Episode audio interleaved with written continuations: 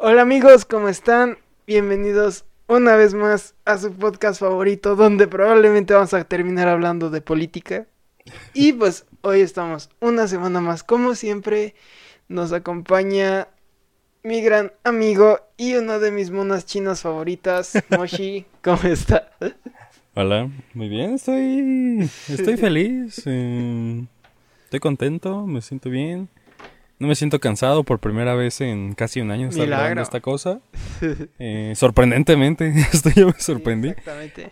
Mm, estoy escuchando un... pues, mira, la verdad te voy a ser sincero, se ha vuelto uno de mis grupos favoritos. Sí, ya. Um, ya. Pero, pues no sé, estoy muy bien. La verdad, no sabía que era uno de tus grandes amigas. Monas chinas favoritas. No, y es que eso de Mona China harta lo decía porque ya es que harta estamos hablando justamente de Blackpink, Sí. que ha sido co- a los dos así como la revelación más grande acá que estuvimos escuchando todo. Pues más para ti que para mí, pero sí. Ah, sí, ah, bueno, sí, más para mí.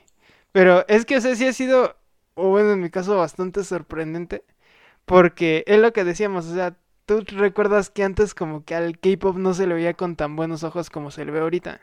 Sí, se le veía muy, muy mal al K-pop. La verdad, desde este, desde este lado del mundo, como que el K-pop lo tenías muy hecho a un lado, como que no creo que llegara al odio, pero yo creo que sin duda llegaba como un, mm, como una forma de repelerlo, ¿sabes? Como que no lo querías. Ajá, Entonces, Entonces- pues, ajá. está curioso cómo, pues, las cosas han cambiado. Mm, Y es que también, o sea, como que la banda que había llegado que era BTS es algo que, ni, incluso es lo que ahorita decíamos, ni a ti ni a mí se nos ha hecho así como muy guau, muy así. Ah, no. Entonces, pues sí, o sea, también como que era otra época. Pero es que aún así, ¿cómo se llama? Este, ha sido bastante interesante ver cómo en esta época podemos encontrar cosas del otro lado del mundo, en este caso de Corea, que nos han estado así, con un simple clic ya no es como antes de que nuestros papás pues tenían que irse al Chopo o a algún lugar así y aún así rara vez encontraban, por ejemplo, ¿tú crees que hubieran encontrado una cosa así tipo Blackpink o algo así? Yo no sé, no estoy muy seguro de eso. Mm, lo dudo porque yo creo que un grupo te diré como Blackpink o en general todo lo que es el K-pop no es algo que hubiera llegado tan fácilmente a a un país como México, ¿sabes? Hubiera sido difícil porque a pesar de que existían todo este tipo de grupos típicos que eran los alternativos, que quizá poca gente lo conocía o que o eran alternativos, te diré, un grupo holandés súper raro, este yo creo que es Ajá. más fácil que llegara la influencia europea a- aquí a un, a un país como México que una influencia asiática, ya que realmente si te pones a analizarlo, la influencia asiática ha llegado a América desde hace muy pocos años, ¿sabes? A lo mucho 10. Ujú, ujú. Mm, Y es que aparte es como que siento que todas las plataformas como Spotify, SoundCloud y las mismas redes sociales se han estado como que tratando de que tengamos más fácil y más al alcance de nosotros todo eso. Y al final de cuentas, pues sí, es todo eso que pasa a la globalización. Yo creo que ver la globalización como algo malo, así como nos lo pintan normalmente, que solo lo, ahora sí que nos lo dan a término de algo que no podemos describir bien qué es, pero lo pintamos como malo porque ya nos dijeron que es malo. Yo siento que es un problema. O bueno, a mí en lo personal yo sí pienso que a pesar de toda la globalización ha sido de las mejores cosas que nos ha podido pasar a la humanidad. Al menos en, en este caso, porque pues ya cada vez tenemos eso, más a nuestro alcance la música, la, el arte, la cultura de otros países y simplemente en la palma de nuestra mano todo tenemos eso. No, y sí, aparte justamente como dices, muchas veces te pintan la globalización como algo malo, principalmente porque se van por el como por el típico estándar o el típico ejemplo de la globalización únicamente es monetaria, ¿sabes? Ajá, exacto. Eh, o con productos. Y no, realmente no. O sea, la globalización ha, ha hecho crecer incluso a la industria automotriz, a la, a la industria del deporte simplemente. ah, y claro que ha hecho crecer increíblemente a la industria musical, ¿sabes? Porque en los ochentas muy difícilmente o si es que era imposible, llegaba música del lado asiático hacia América, ¿sabes? Es casi imposible que escucharas o simplemente preguntarle a tus papás, oye, ¿tú conocías algún artista asiático en los ochentas? Te van a decir que no. La mm. mayor parte de la... Ajá. Como que de las modas en esos años eran o América en general o Europa, no había más. ¿Sabes? Entonces también mm. el que se hayan expandido incluso este todos estos de Asia y también hay que aclarar algo la gente piensa que Asia únicamente es, Japón, Corea, China, eh, Tailandia, Taiwán y India. Y te das cuenta que Rusia es Asia, es el más grande de todos. ¿Sabes? Entonces, la parte europea de Rusia es mínima al lado de la parte asiática, ¿sabes? Entonces, realmente Asia es un continente enorme que no se había expandido tan bien a un continente como América. Incluso a Europa no llegaba tan bien, era un continente que su música se la quedaban para ellos, todas sus industrias se quedaban para ellos.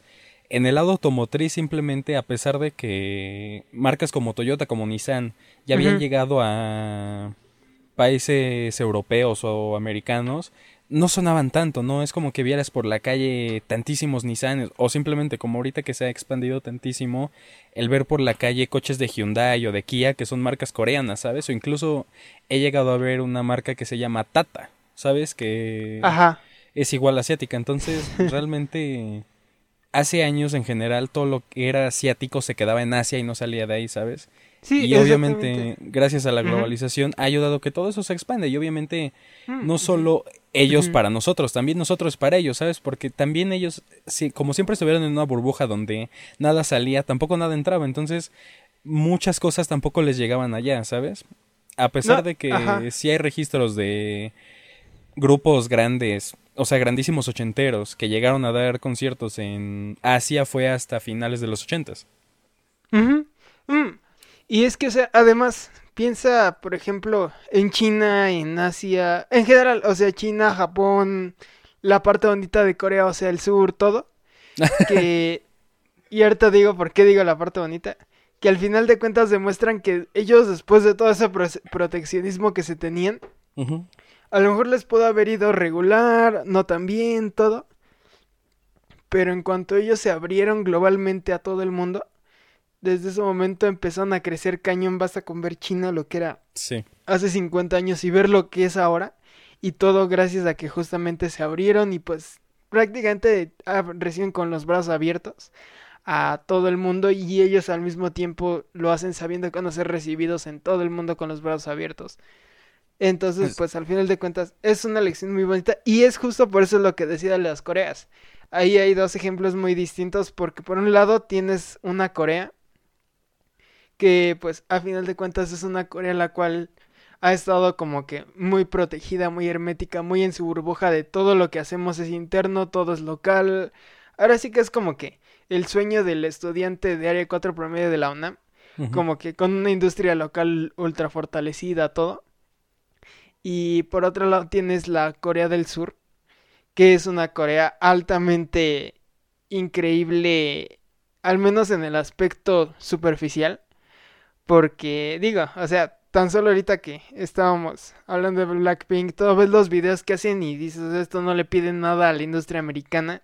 Qué tan crecido está. Ves sus marcas, ves, por ejemplo, a Samsung y dices esto no le lo mismo o sea Samsung no le pide nada a Apple en muchas cosas y así mil mil ejemplos que al final de cuentas va un poco a lo que decíamos del tema de que la globalización más allá de estar haciendo pues todos los estragos que dice la gente yo creo que ha sido algo que nos ha acercado más a todo el mundo e incluso sus culturas o sea también es cosa de buscarle hoy en día incluso puedes encontrar bandas de así como por ejemplo tipo rock en agua, todo eso, que yo lo he visto. Y todo porque en internet basta con que lo pongas en un buscador y te va a salir todas estas cosas. Sí, sí, y es que hay algo bien curioso que tú mencionaste, pero faltó.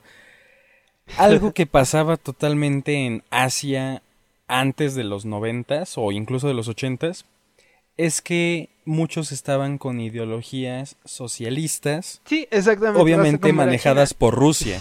Ajá, ¿Por qué? Porque el simple hecho, tú te, te puedes ir por un poco de historia. Corea del Norte antes era una Corea, se metió con problemas en, con Japón, hubo la guerra Japón-Coreana, Japón estaba dominando a Corea, entonces ahí entran dos bandos, los bandos que pues toda la existencia han estado. La URSS en ese momento y Estados Unidos. Cada quien mete las ideas a una parte y entonces por eso se dividen las Coreas. Y aunque oficialmente no ha acabado la guerra entre las Coreas, pues decidieron una tregua.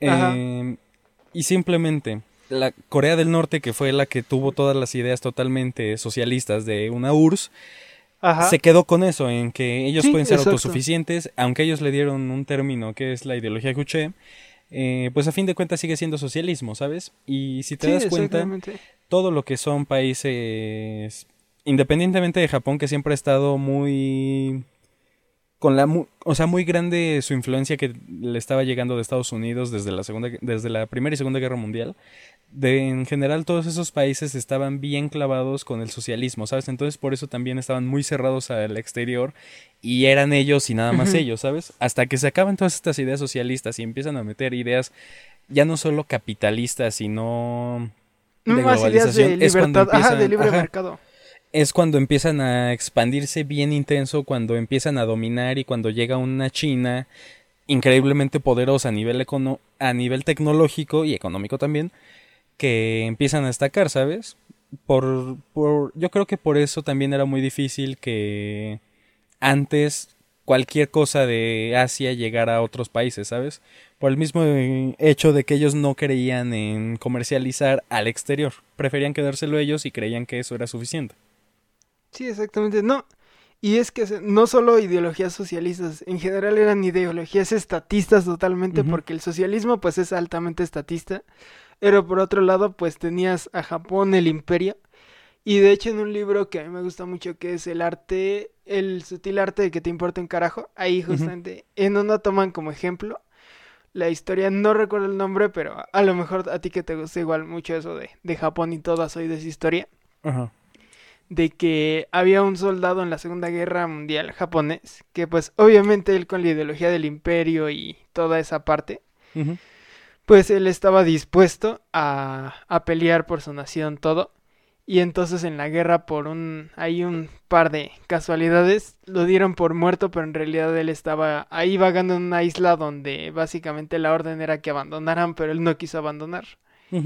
Y entonces pues pasó mucho tiempo y como de película pues lo encontraron, lo trajeron ahí a, un Japón totalmente nuevo, ya no era el Japón imperialista con ciertos tintes fascistas que se tenía en la Segunda Guerra, sino ya era un Japón altamente abierto al libre mercado, a la globalización, a todo eso. Y en general, o sea, ese es como que la parte donde cambió todo, porque él, él primero era pues tomado como la superestrella de, ay, no, es que, y así en la tele, digamos, de él, el sobreviviente de la guerra, todo, y hasta tratado como una especie de héroe, por eso. Pero él, pues obviamente se quiso mantener firme a sus creencias porque lo que él decía es que yo ya no pertenezco a este Japón. Ese es un Japón totalmente diferente al que yo dejé, porque obviamente él era una persona con esa ideología como imperialista de todo ese imperio japonés. Entonces, es muy interesante, creo que ya está más que desviado del tema, pero es muy interesante ver cómo Asia y en general Japón tuvo un contraste tan grande en todos esos años y cómo se logró levantar de poquito en poquito en poquito en poquito. En los 40 probablemente Japón quedó más destruido y hubiera quedado peor que lo que estábamos muchos países en, en América que ni siquiera tuvimos la guerra y hoy en día ves a Japón y ves a los mismos países y entonces ahí te quedas pensando bastante. Sí, es que, o sea, teniendo en cuenta cómo eran antes, puedes, ¿cómo se dice? Puedes comparar tanto a lo que era península coreana como Japón, ya que eran países sumamente similares en cuestión de ideologías, en cuestión de forma de hacer las cosas. ¿Y cuál es la cosa? Tanto a Corea del Sur como a Japón fueron países altamente contagiados y influenciados con ¿cómo se dice? Con ideas que estaban totalmente en Estados Unidos, ¿sabes? Y muchos le atribuyen a que estos dos países se terminaran haciendo potencias, ya no solo a nivel económico, sino también tecnológico y social, ya que hasta cierto punto todo esto les ayudó, ¿sabes? Porque obviamente ellos estaban en en un estancamiento económico muy intenso que por eso los fregó tanto la guerra, ¿sabes? Porque no pudieron ni tuvieron recursos para poder este sobrevivir a esto, ¿sabes? Muchos obviamente toman que fue una maldición, todo eso, pero realmente si lo ves desde un lado económico fue una bendición, ya que probablemente sin todos estos problemas, todas estas guerras, ni la Japón-Coreana, ni Segunda Guerra Mundial, probablemente estos países no hubieran avanzado hasta apenas, ¿sabes? Tal cual países este, latinoamericanos que como nunca han estado en un problema que los haga cambiar radicalmente, va a tardar mucho en que hagan ese cambio que otros países tuvieron que ser forzados a hacer, ¿sabes? Mm, Entonces... Y además, ajá, la necedad a esa como cierta ideología a la que se nos tiene como muy atados es justamente esa parte, la estatista, la no, la que rechaza justamente esa parte de globalización. Porque, o sea, hay, están miles de ejemplos y el mayor ejemplo yo creo que se viene ahorita de cómo es tan interesante ver lo rápido que avanza la globalización por el simple hecho que todos se están bombardeando con en todos los países con toma mis cosas, toma mis cosas, toma mis cosas. El ejemplo más grande pasa en esta película, la de Goodbye Lenin, que trata de, bueno, más o menos en contexto, es una mujer en la época antes de que caiga el muro de Berlín. que vive en el lado socialista de Alemania y entonces ella está como muy metida en su partido, es como si aquí tuviéramos una señora que está ultra metida en Morena y así. Y entonces pues pasa un accidente y esta señora cae en coma. Entonces pues en todo ese lapso del coma pues pasa eso, la caída del muro de Berlín, que la Alemania pues se desintegra y se vuelve a unificar en una sola Alemania, llega toda la parte de globalización, el capitalismo, todo. Y entonces cuando esta señora despierta ya está en una Alemania totalmente diferente, pero sus hijos justamente por miedo de que le vaya a pasar otra cosa, le hacen creer que sigue en una Alemania pues en todo, o sea, tal cual en esa parte. Sí, en el conflicto. Sí, exactamente, en el conflicto de, de las dos Alemanias, todo, y pues es una película bastante interesante. Pero el punto aquí es eso, o sea, literalmente son unos cuantos, no me acuerdo muy bien, pero creo que sí eran unos cuantos meses lo que caí en coma. Y en ese momento ya era una Alemania totalmente diferente porque al final de cuentas es eso. O sea, el globalismo como tal creo que el problema es que está siendo visto desde otro enfoque, porque lo están viendo como un enfoque más invasivo, donde viene a quitar, pues, y digamos, muchos lo pintan como viene a destruir culturas, pero en realidad viene a darle ese como que pie de evolución a esas culturas, que a final de cuentas es lo que pasaba en el mismo eh, evolución de las especies de Charles Darwin pasa eso, de que las especies pues van van ahora sí que evolucionando dependiendo y pues obviamente muchas caen, pero también muchas otras sobreviven y se van adaptando. Y lo mismo pasa con muchas culturas las cuales pues muchos le llaman los pueblos originarios y todo eso. A mí no, la verdad no me gusta tanto verlo así. Pero a final de cuentas ellos tienen sus historias. Basta con ver aquí en México que pues los aztecas prácticamente se están echando ahí una mega imperialización digna de Estados Unidos en esta época. Entonces, pues no, o sea, a final de cuentas creo que no, es más una cuestión de, de desapego eso, si se le puede llamar así.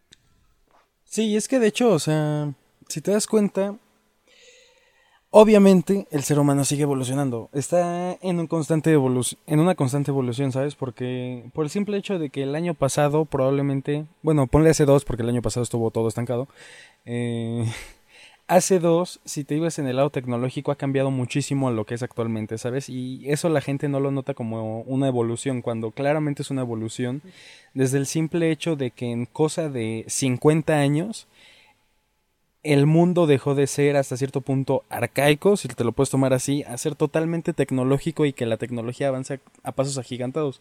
El problema con la gente que se centra tanto en que, ah, están destruyendo culturas, justamente como lo decías, es que son gente que no como que no acepta que el humano evoluciona, ¿sabes?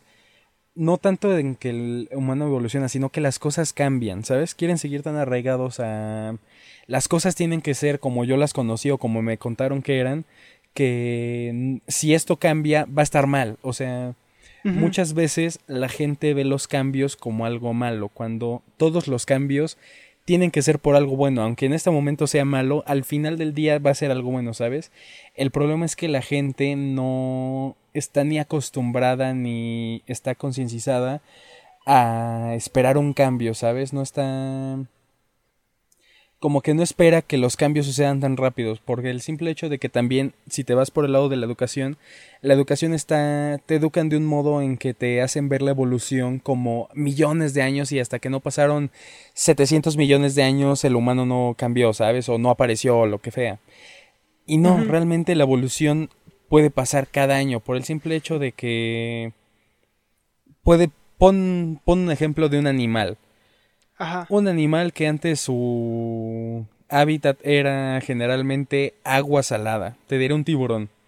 Sí. Así como de repente puede pasar alguna catástrofe donde un grupo de tiburones terminen en un lago, a pesar de que muchos van a morir, en probablemente uno o dos años esos tiburones ya hayan evolucionado, se hayan adaptado al agua dulce y ahora haya una nueva especie de tiburón que ahora es que ahora soporta el agua dulce pero no la salada o ambas pueda soportar ambos, ¿sabes? Mm, y la gente no pues ve eso como una evolución. Pues hay dos historias aquí, güey. Está la de los monos de Veracruz. No sé si ya has escuchado de eso. De que hay una isla de Veracruz donde creo que estaban estudiando unos monos. Y pues los güeyes se quedaron ahí a vivir. Y así tal cual, o sea, la isla ya, los monos ya se adaptaron a ese ecosistema, ya todo. Y la otra, eso me la contaron cuando estaba muy chiquito, entonces ya no sé actualmente en qué acabó eso.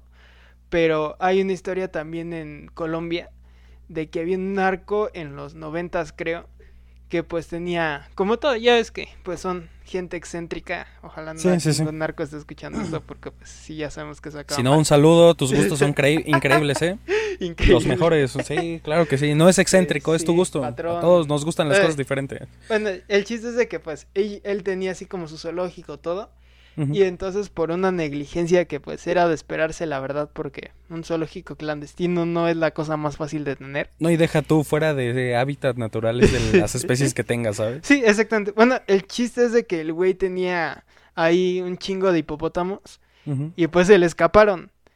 Pero por obvias razones a él se le hizo fácil como, no, pues ya, vamos a dejarlos ahí libres. Y esos hipopótamos se fueron así como que adaptando a ese ecosistema a tal grado que llegó un momento en el que ya eran bastantes, ya no solo era una manada, sino eran varias. Y ya no supe, ahorita es más, ahorita en lo que hablas ahí, voy a investigar qué pasó. Pero, pues sí, así estuvo la historia. Se hizo bastante interesante de chiquito cuando la contaron. Porque, como tú dices, todos se van adaptando al ecosistema. Y muchas veces ahí es siempre, es como que la prueba de fuego, justo esa parte de adaptación. Porque si te adaptas, ya estuvo, te comiste el mundo, pero si no, pues obviamente cae y ahí se queda, ¿no? Sí, es que es justamente... queda perfecto en todo lo que es teoría de la evolución de Darwin, ya que creo que todo el mundo conoce esto y sabe que es o te adaptas o mueres. Y es una realidad muy grande, ¿sabes? Y no solo, no solo aplica con animales, claramente aplica con humanos por el simple hecho de que si no te adaptas a las nuevas cosas y no vas, te diré en el lado tecnológico en cuestión celulares, ¿a cuántos adultos ves que no saben ni siquiera usar la función de teléfono de sus propios celulares? A un montón, ¿sabes? Por el simple hecho de que se acostumbraron tanto a algo que de repente cuando llegó esto se cambió tan radicalmente, simple, simplemente desde el momento en que dejan de existir los celulares a teclas y entran los celulares touch, ¿Cuánta gente no logró adaptarse a los touch por el simple hecho de que estaban tan acostumbrados a las teclas y a saber específicamente dónde estaba cada cosa que a la hora que le das un touch no sabe nada, ¿sabes? Y aplica claramente en casos como estos. Si no te adaptas a los nuevos celulares, nunca lo vas a hacer por el simple hecho de que va a llegar un punto donde afortunadamente te diré claramente tú has ido a un Oxxo y más de alguna vez te habrá tocado ver estos celulares de 300 pesos de teclas chiquitos afortunadamente siguen haciendo estas cosas, ¿sabes? Porque si no, todo este tipo de personas que no saben mover un celular touch más que solo saben de teclas, se quedarían estancadísimos, ¿sabes? Por el simple hecho de que están tan negados a aprender o a continuar con lo que ahora es, que no sueltan el pasado, ¿sabes? Y es el problema con muchas problemáticas que hay en muchísimos países en que se acostumbran de repente tanto a algo, no importa que pase en seis meses, si se lo cambias de repente radicalmente, muchos se van a caer y se van a ir para abajo. Y ahí es cuando te metes con problemas de inflación, ¿sabes? Porque están acostumbrados a tanta cosa que de repente se las quitas o se las cambias y se van por problemas de inflación, ¿sabes? Entonces, realmente evoluciona ahí hasta en lo económico de un año para otro. Mm, ya en este momento yo me puse a investigar la historia y no, o sea, no eran de cualquier narco, eran de Pablo Escobar que se trajo, se hizo su zoológico como era el señor ahí, de excéntrico, y al final es todavía hasta la fecha ahí se siguen reproduciendo, siguen todo ahí. Claro. Y sí, o sea, no, la gente hasta la fecha ahí siguen estudiando como qué pueden hacer con ellos, todo. Pero ahí andan, o sea, pastando libres ahí por Colombia los hipopótamos. Y está no, es que aparte, bastante interesante la historia. Aparte, cuando te diré este tipo de. Te diré en este caso, los hipopótamos. No los puedes ni matar ni cazar porque es totalmente ilegal, en primera.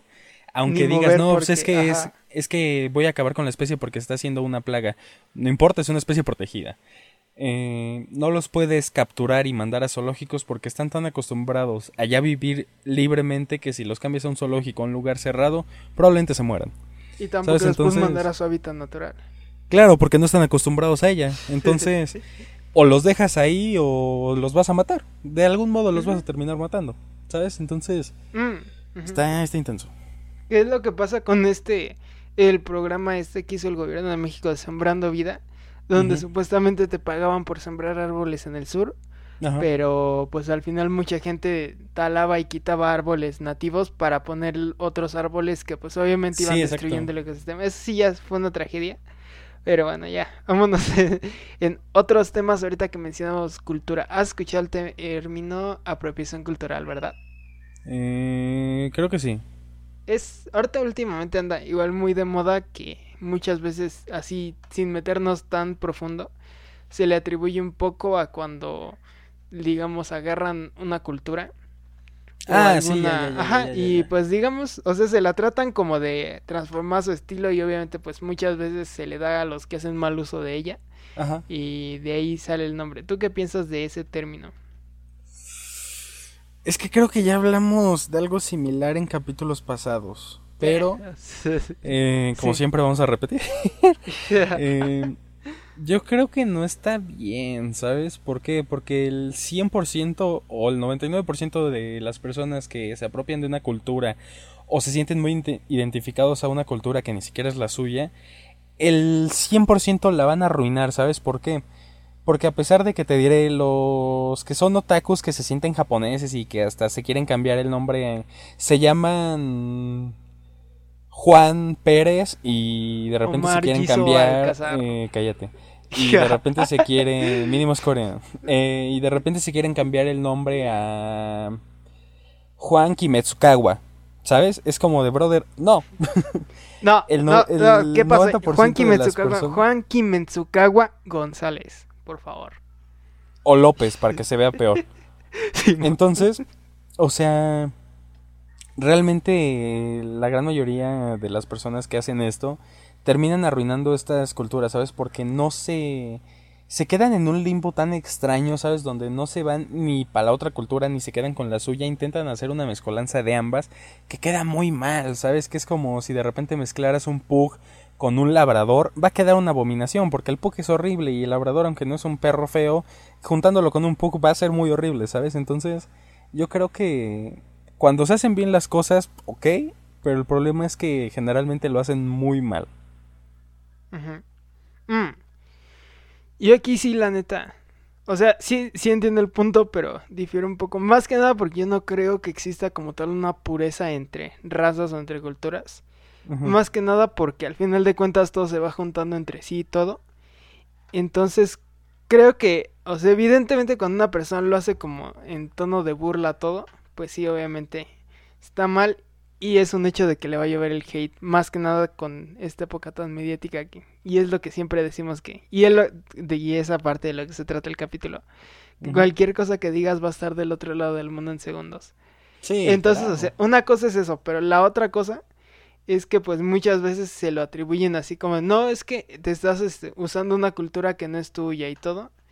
Ahí en ese caso no lo veo tan mal yo, porque como decía, o sea, al final de cuentas es como que cuestión un poco como de aprender, un poco de que al final de cuentas si vas encontrando algo que te gusta en la cultura, pues no, no le veo nada de malo el querer agarrar esos elementos. Es que ahí vuelve lo mismo. Poder, ajá, y poder usarlos para que puedas seguir y seguir, seguir explorando más. Es que ahí pasa lo mismo que decíamos de que la gente no, no diferencia de la realidad con la ficción. ¿Sabes? Porque si te das cuenta, ok, te puede gustar muchísimo una cultura, de repente puedes decir, ¿sabes qué? Me encanta cómo es la gente en Checoslovaquia. o en Ucrania, te diré. Todo lo que es este, su forma de ser, su forma de pensar. Ok, si la vas a adaptar de una forma buena, está bien. ¿Sabes? Pero si de repente sales con que te gusta nada más la cultura que manejan en... ¿Cómo se dice? En Uzbekistán, nada más porque dices, no, pues es que tienen cinco novias y no sé qué. Ah, es como de, ok, ya te estás pasando, ¿sabes? Cuando lo estás haciendo en un buen plan, porque quizá te gusta demasiado, y lo estás diferenciando, sabes que te estás apropiando de eso porque realmente te gusta y le vas a dar un buen uso, está bien. El problema es cuando lo haces en un plan que ya no es eso, ¿sabes? Es que, ajá, o sea, sí, creo que estamos más bien en diferentes puntos. Ahorita a lo que yo me refiero, por ejemplo no sé, yo, a ver, el ejemplo de, República Checa, de que a mí me gusta mucho eh, la música típica que tienen en República Checa, pero yo como artista tengo mi banda de rock. Entonces vamos así, de repente en el disco se me ocurre de que pues vamos a meterle muchos elementos de República Checa. Ajá. Y de repente pues te empieza a llevar el hate, oye, ¿por qué estás usando eso si ni es tu cultura, no la conoces, pues, estás te gustó. Ajá, exactamente, o sea, si te gustó y es algo que tú te puedes llevar y que puedes usar o que te gustaría implementar en lo que estás haciendo, ahí yo no le veo ningún problema de hacerlo, la verdad. Y hasta va creciendo porque, por ejemplo, o sea, vas encontrando más estilos, vas incluso expandiendo todo y vas haciendo muchas combinaciones que son bastante increíbles e interesantes que probablemente nadie se hubiera imaginado. Y que, o sea, obviamente eso ya, pues ahora sí que en gusto se rompen géneros, pero y es una apuesta, a lo mejor no jala porque pues sí está de la fregada y nada más fue presunción. Pero pues tú no sabes, o sea, también puede que te jale y que te quede bastante chido lo que vayas a hacer tu ahí disco de música México, Checoslovaca con toques electrónicos ahí tal vez queda chido. O sea, no, no le veo nada de malo estar haciendo uso de elementos de todo el mundo. Más cuando eres un creativo. Ah, pues claro, y es que es como te decía, cuando se le va a dar un buen uso y cuando incluso puedes mejorarlo, está increíble, ¿sabes? Porque quizá te diré la cultura japonesa, ¿no? Que muchos la marcan como machista o sexista porque sexualizan mucho a la mujer. ¿Qué tal si, por ejemplo, agarraras esa sexualización y de repente la cambias con, no sé cómo sean en Alemania, pero hipotéticamente en Alemania son las, los hombres más caballerosos del mundo y respetuosos y no sexualizan, y de repente unes dos, dos características de esas dos culturas y sale algo mejor. Cuando son cosas así está muy bien. Y en el caso como de la música, ¿qué dices? Si simplemente es más el mismo caso Bad Bunny en su última canción que, ah, mete cultura japonesa, literalmente más de la parte urbana, ¿no? Ajá. Ajá, claro, sigue metiendo moda urbana y su estilo, pero con algo japonés, ya que si traduces literalmente lo que dice, es como, está claro que lo escribió él y está claro que es su estilo, ¿sabes? Pero lo hizo bien, o sea, lo supo hasta cierto punto juntar bien, ¿sabes? El problema es cuando lo hacen mal, ¿sabes? Porque... Mm. Y obviamente a todo esto de que Bad Bunny haya hecho una canción donde en ciertas partes habla en japonés y en su video musical también lo hizo un estilo anemificado, el problema con esto viene también la gente que mm, sigue nada más las cosas por moda y te aseguro que muchísimas personas, hombres y mujeres, van a ver anime únicamente porque Bad Bunny hizo referencias y utilizó este género. Mm. Y es que también, o bueno, o sea, una cosa es eso y otra de que también como que la gente tiende en esta época a ponerle nombre a todo y al final de cuentas ese nombre como que se va sacando de contexto y sacando y sacando y sacando de contexto. Entonces, por ejemplo, muchos términos como esta apropiación cultural, todo, van haciéndose de algún modo como que algo y alejándose más del término que probablemente querían referirse y al final termina siendo algo muy banal que simplemente está diciendo, o sea, así tal cual como tú dices, se convierte en una especie de término para atacar a una persona y para decirle que no le gustó lo que hizo, más que para una especie de término clasificatorio de alguna conducta o algún alguna cosa. O sea, más que nada se está como que muchos de los problemas que se tiene actualmente es porque se está sacando de contexto todo eso. No, y también no solo sacar de contexto, ¿sabes?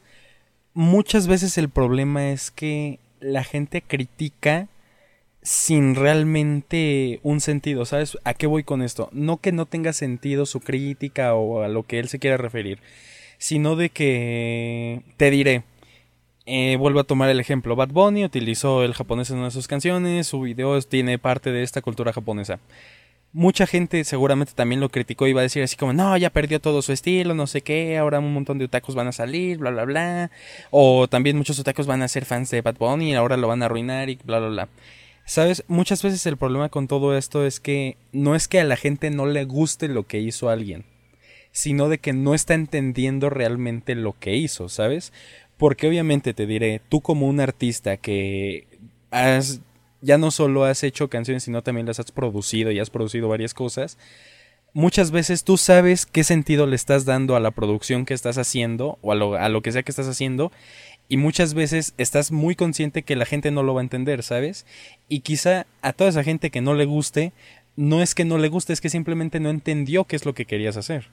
Sí, exactamente. Actualmente se peca mucho eso de creer que, que todos piensan como tú y de imponer a que todos tengan que pensar como tú. Entonces, pues sí, o sea, al final de cuentas creo que ese es el problema, o al menos mi problema que yo tengo con el colectivismo, de que todo se está haciendo como mucho de nosotros, nosotros y deja de ser como que una especie de pensamiento individual y entonces la gente por querer que todo se trate y gire a ser alrededor de ellos, pues es obvio de que no van a ir poco a poco haciendo más colectivo, más colectivo y suponiendo de que tú vas a pensar igual que esa persona cuando claramente no es así. Sí, y eso pues, pues pasa muchísimo, la verdad. Sí, exacto. Y pues sí, o sea, al final de cuentas, pues, ¿qué se le hace, no? Pues sí. Pero bueno, amigos, eh, se nos acabó el tiempo. Bueno, no sé. pero ah, sí, sí. o sea, hay tiempo, pero estoy cortando aquí por una simple razón es muy probable meternos en política en este punto. Sí, ya. Así ya no nos vamos a meter. Ya es mucho ya así como que ya estamos hundiendo y dijimos que ya vas a dejarlo descansar unos cuantos capítulos. Ajá. De aquí a que dejan de aparecer las camionetas a la hora en la que estamos grabando. No, no es cierto. Casi, ¿eh? Casi.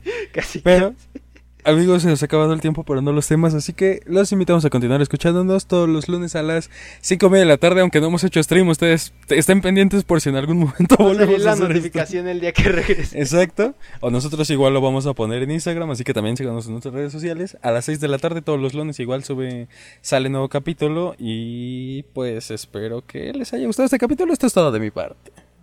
Pues de mi parte, ya saben, en todas las redes estamos como tardeando-podcast. Y pues también es todo de mi parte. Que bueno, que ya poco a poco estamos regresando más a la habitualidad y a la constancia en los capítulos. Porque si ya estamos un poco descuidados. Y pues yo soy Dan. yo soy Moshi. Y, nos, vemos.